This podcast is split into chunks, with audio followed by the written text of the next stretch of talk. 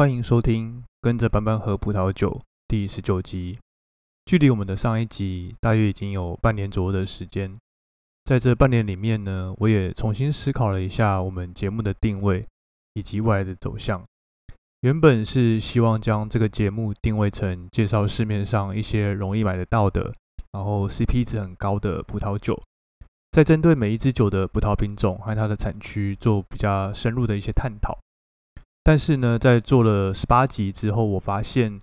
常常这些知识是呃比较难以连贯的，而且呢，很有可能听众听完就忘记了。那可能是我自己比较老派，我还是希望这些呃产出的葡萄酒知识是可以连贯，而且容易查找的，而不是呃一听完就就忘记了。但是呢，要让这些资讯可以延续、可以搜寻、可以查找、复习，或是做进一步的研究。那我觉得只有声音的这个节目或许不是一个很好的方式，因此呢，我决定也开启一个文章撰写的专题，从最基本的葡萄酒知识开始介绍起。然后这个节目呢，其实只是文章的辅助，我们拿一些生活中的范例来复习或是验证这个文章中里面学到的知识。文章的内容我大部分是从这个 WSET 的这个教科书里面萃取出来的。WSET 是英国专业的葡萄酒认证机构，它的教科书也有一定的公信力，但是教科书里面的内容有可能太过于无聊，因此呢，这个节目的方向就是取材一些我们生活中的话题，比如说我们在大卖场就可以找得到的葡萄酒，或是网络上可以找得到的酒庄的一些介绍，或是呢，像这一集我专门讲这个米其林三星主厨。Golden Ramsey，它的自有的葡萄酒品牌里面的几个酒款，我们来验证这个教科书里面学到的知识。文章的内容我会把它放在呃方格子，那可以从这一集的连接里面找到。撰写文章呃其实需要蛮多的时间，我尽量在这个忙碌的工作中挤出一些时间来写，希望是以每一周都有一到两篇的产出，我们持续来进行。知识是有价的。那未来也希望将文章做成订阅的收费方式，但因为呃这个才刚开始，我就免费观看，嗯呃开放免费观看，所以呃对这个红白葡萄品种介绍有兴趣的听众，可以赶快收藏文章，未来呃或许就不是呃可以提供免费观看了。接下来呢，我们进入这一集的主题，可谓半年。今天我们要讲的是这个地狱厨神 Gordon Ramsay。它的一个自有品牌，叫做 g o m e r a n z y Wines。但我呢，把这个重点放在网站上对每一支葡萄酒的介绍，来验证我们文章里面对于红白主要葡萄品种的特色，还有酿酒手法的这些介绍。那要怎么样应用到解析 g o m e r a n z y 它的这几支酒？还有呢，这几支酒它的创新之处在哪里？我们第一支要介绍的是这支二零一九年。加州蒙特雷产区的 Sauvignon Blanc，它呃定价是二十五块美金。它的葡萄呢是来自于这个加州蒙特雷产区里面一个叫做阿罗约西科的一个葡萄园。呃 g o m e r a n z y 呢他们在找这个合作的葡萄园的时候，他也特地去呃选择，然后采用一些有机种植，而且呢有这些呃有机认证标章的葡萄园来做合作。在这个地区呢，它在风土上有一个很特别的地方，是在于说。它是在一片很大的这个干涸的河床上面，那土壤上有很多这种鹅卵石，鹅卵石呢，它可以帮助做自由的排水和吸收这个阳光的热量。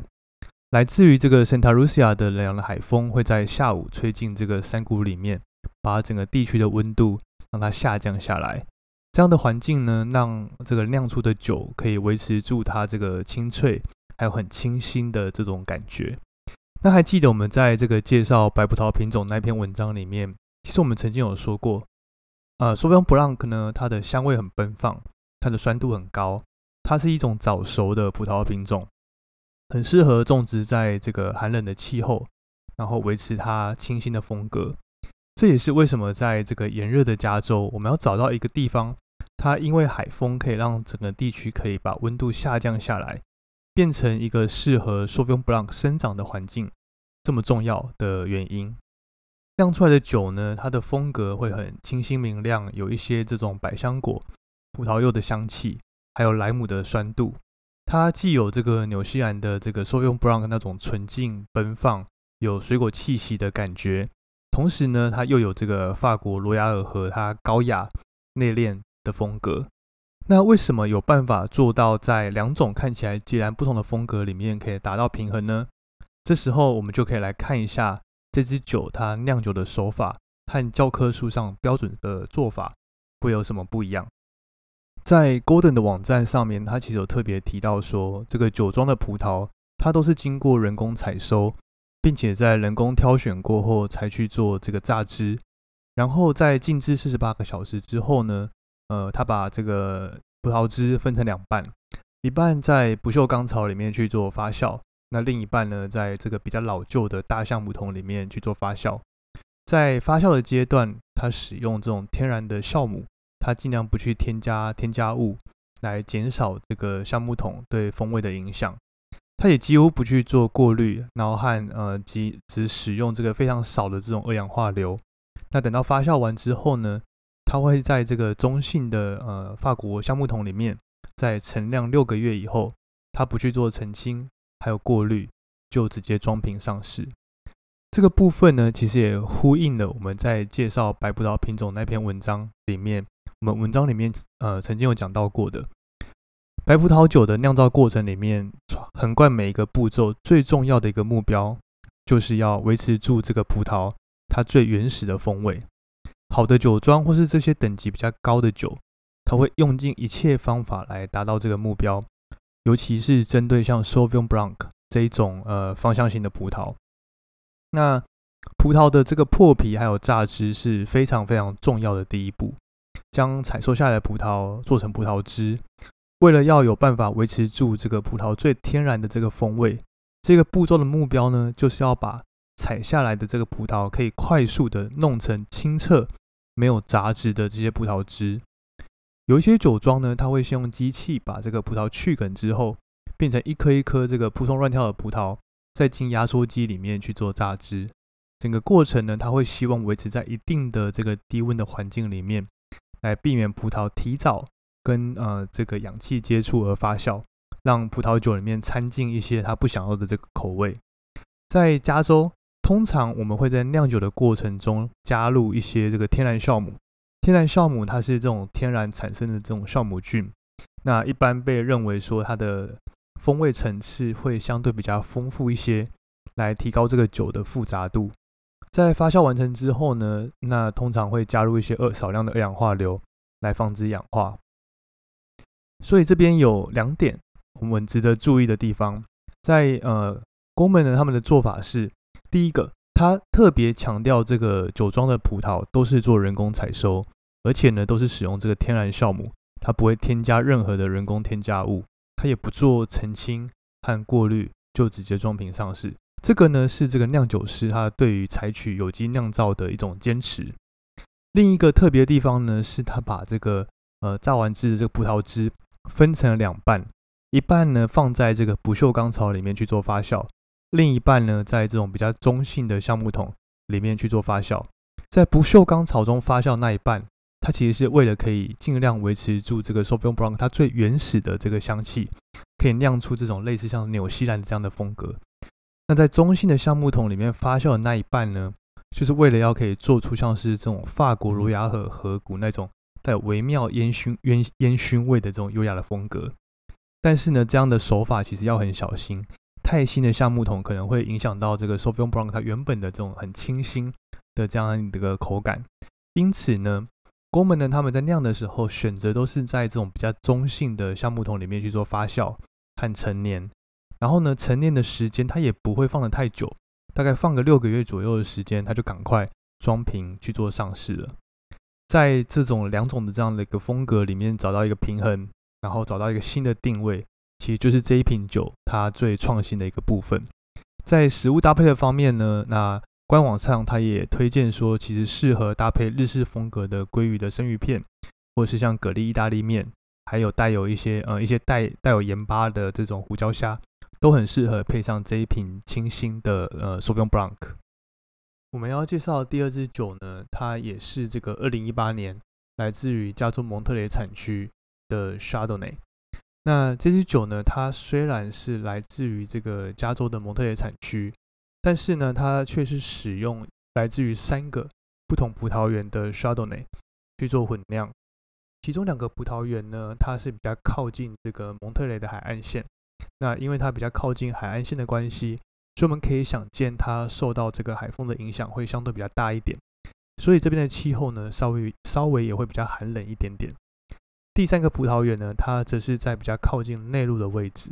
那因为它离内陆比较近，就离呃这个海岸线相对比较远一点，那它就不加比较不会受到这个海风的影响。所以呢，这个葡萄园的 Chardonnay，它呃在采收的时候呢，可以已经是它完全成熟的时候了。那它也帮最后酿成的酒呢，会多带来一些这些热带水果的气息。这支酒呢，它官网的定价是要三十块美金。那事实上呢，我刚才我刚才描述的这个特性呢，其实也就呼应了我们在文章里面所说过的，Chardonnay 呢，它在这个不同类型的气候，它其实都很容易去做生长，也都可以活得很好。Chardonnay 是属于这种比较早开花的葡萄品种，所以这也代表说，即使在这个比较严寒的这个气候，它也可以撑过这个春天的霜害。那不同的气候条件也都给予这个 Chardonnay 不一样的风味。比如说，在这个比较寒冷、气候比较寒冷的这个地区呢，Chardonnay 就可以呈现这个绿色水果还有柑橘的这些风味。但是呢，在相对比较中等、中等气候的地区，那 Chardonnay 它就会呈现比较偏这种肉质水果的这个味道。而在这种比较温暖、炎热的地区，Chardonnay 它会带有一些比较成熟热带水果，例如像香蕉、凤梨的气味。那在网站上呢，描述这支酒，它是怎么描述的？他说，这个酿出来的酒有这种新鲜刚切好的这个芒果，还有多汁的凤梨，甜又多汁的桃子，还有一些中国梨的这种香气。它的口感很丰富，那结构性也很好，带有一些奶油、鲜奶油、海盐，还有一些橡木桶，它赋予给它的这种微妙的火烤辛辣的感觉。会有这样的口感呢？其实除了它这支酒。是采用不同气候的葡萄园的 s h a d o n 做混酿之外呢，也是因为来自于它的这个酿造的手法。其实这个大部分它的酿造手法和我们刚介绍的前一支这个呃 Sauvignon Blanc，它的流程其实非常的类似。那酒庄的葡萄都是透过人工的采收，并且呢，在这个人工挑选之后才去做榨汁，榨完汁之后静置四个八小时。然后呢，他把这个葡萄汁分成两半，一半在不锈钢槽里面去发酵，另一半在这个老旧的大橡木桶里面发酵。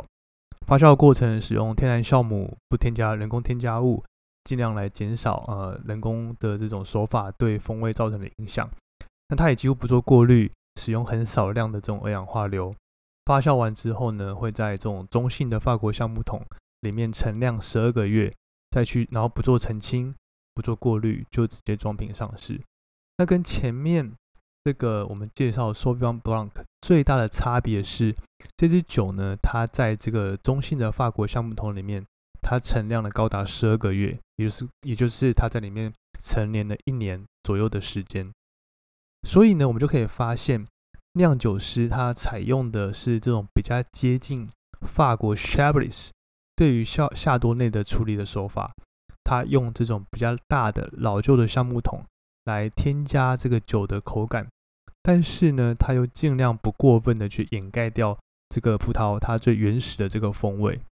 那创新的地方，这瓶酒创新的地方呢，其实我觉得还是来自于说，它采用了这个呃风格差别很大的的葡萄园里面的葡萄来做混酿。但是其实呢，这也是这个美国的酒庄他们很习惯的模式，除了使用自己产的这个葡萄。来酿造葡萄酒之外呢，那他们也会去收购这个宁静的地区的葡萄混调，来增加这个酒的多样性。这支酒呢，呃，其实它很好去做这个食物的搭配，不论是这个烤鸡，或是这个口味很丰富的这种海鲜的料理，烤扇贝、奶油味很重的浓汤等等等，也都非常适合和这支酒来做这个搭配。我们第三次要介绍的这支酒呢，就是这个二零一八年来自于这个 Sonoma County 所产的这支夏呃陈年夏多内。所谓的陈年呢，它就是在它的这个酒标上，它特别的标示了这个 reserve 这样的一个呃的这样一段字。那它官网的定价要四十五块美金。reserve 是什么意思呢？它通常是代表说这这支酒有过一些特别的这个桶陈，就是在橡木桶里面去做陈年。那因为这样呢，所以它会带有一些这个橡木桶所赋予给它的这种火烤或是奶油的香气。那这支酒呢，它跟上一支有差别，其实主要就是两个地方，一个就是它的产区不太一样，那另外一个就是它做桶陈的方式也有一些差别。那所以这支酒就比较贵。那这支酒呢，它是来自于哪个产区呢？它是来自于这个 Sonoma County 比较南部的这个叫做呃班尼特山谷这样的一个产产区。这个产区呢，它刚好位于这个山峰的这个谷口，所以呢，这个冷风很容易灌进来。尽管在白天呢，其实这边也都是呃像雾气弥漫的这样一个感感觉。那这样的冷凉的冷凉的气候呢？它也让这个葡萄需要比较长的时间，才有办法去做到，才有办法成熟，然后才有办法呃摘呃采摘，然后酿成葡萄酒。那根据官网上的描述呢，这支酒它喝起来有很丰富的这种奶油质地，还有一些这种葡萄酱烤过的这个黄苹果，还有一些新鲜柳橙的这种口感。那其中呢，又有一些矿石、新鲜的姜和烤过的这种辣椒的这种气息。这样的风味呢，是来自于它这个酿造的手法，然后和我们上面介绍两支酒其实是一样的，它都都是透过这个人工采收，并且在人工挑选之后才去做榨汁，然后呢静置四十八个小时。但是最不一样的地方，其实是在于说，呃，它的这个统称的方式。那